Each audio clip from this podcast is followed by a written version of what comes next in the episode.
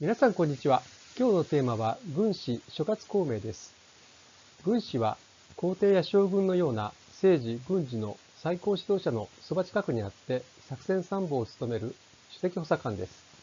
人類が国家を作って活動を始めた歴史とほぼ同じ長さの歴史があります。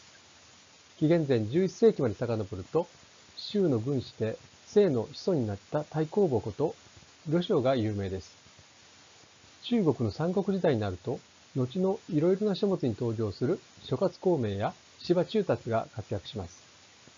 そこから1300年以上経った日本の戦国時代でも、諸葛孔明の日本版として描かれる軍師竹中半兵衛が登場しています。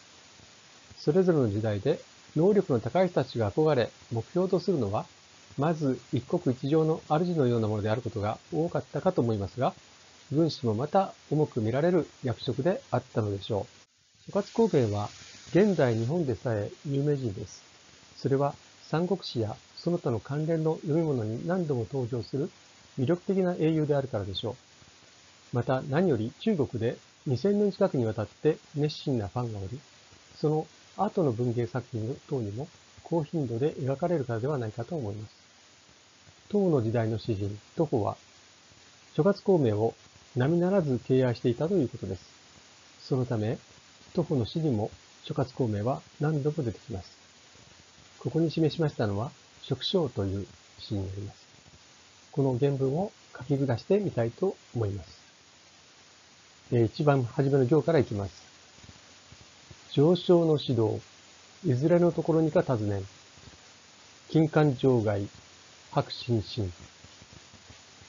海に栄ずる適層、おのずから春色。歯を隔つる折、むなしく行為。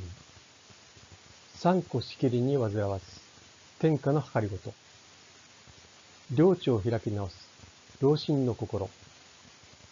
死を言い出して、まだ勝たず、見渡しず。長く英雄をして、涙金に満たし。えー、この、え、文章をですね、現代文に、え、訳してみたいと思います。これはあの私が勝手に訳しているものなので、専門的に見ると少し違うところがあるかもしれませんが、そこはご容赦いただきたいと思います。かつて食の上昇だった諸葛孔明をお祭りしているお堂はどこにあるのだろうか。それは金環城の城壁の外、柏の木がうっそうと茂る森にある。社への階段のあたりに生える緑の草は春らしい自然な色で、墓毛にはウグイスが聞く人もないのに、とても美しい声で鳴いている。劉備は孔明に三個の霊をもって天下を安定にする策を講い、孔明は劉備と劉禅の未来にわたり、数々の困難を知略を尽くして突破し、老臣として忠説を尽くした。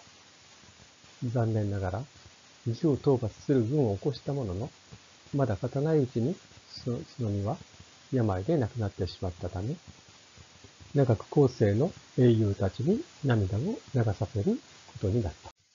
なぜ徒歩は諸葛孔明にそこまで傾倒したのでしょうかとても興味のあるところです。軍師は単に頭が良いアイデアマンで、その奇抜で秀逸な検索によって主君と国家に貢献するという、その一点にとどまることではないのでしょう。モラルも含めた身の仕方も他の人とは明らかに違っています。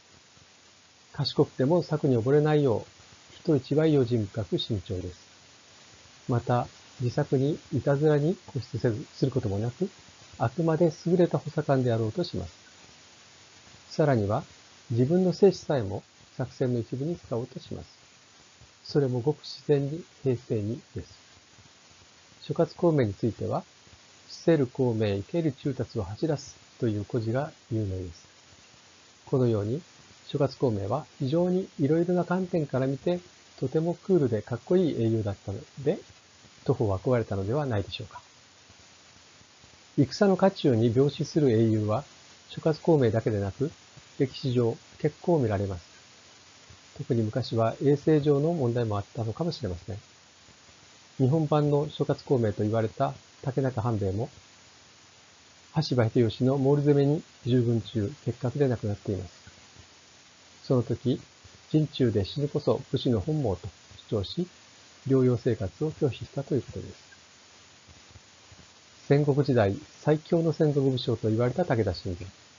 その最も強力な公敵手だった上杉謙信。いずれも病死しています。晩年、自分の寿命が尽きる日が近いこと、それも病が原因と悟ったとき、その心境はいかなるものだったのか、その葛藤を乗り越え何をしようとしたのか、とても興味あるところです。今日は軍師諸葛孔明、特に徒歩氏のお話をさせていただきました。最後までご視聴いただきありがとうございました。それではまた次の機会にお目にかかりましょう。どうもありがとうございました。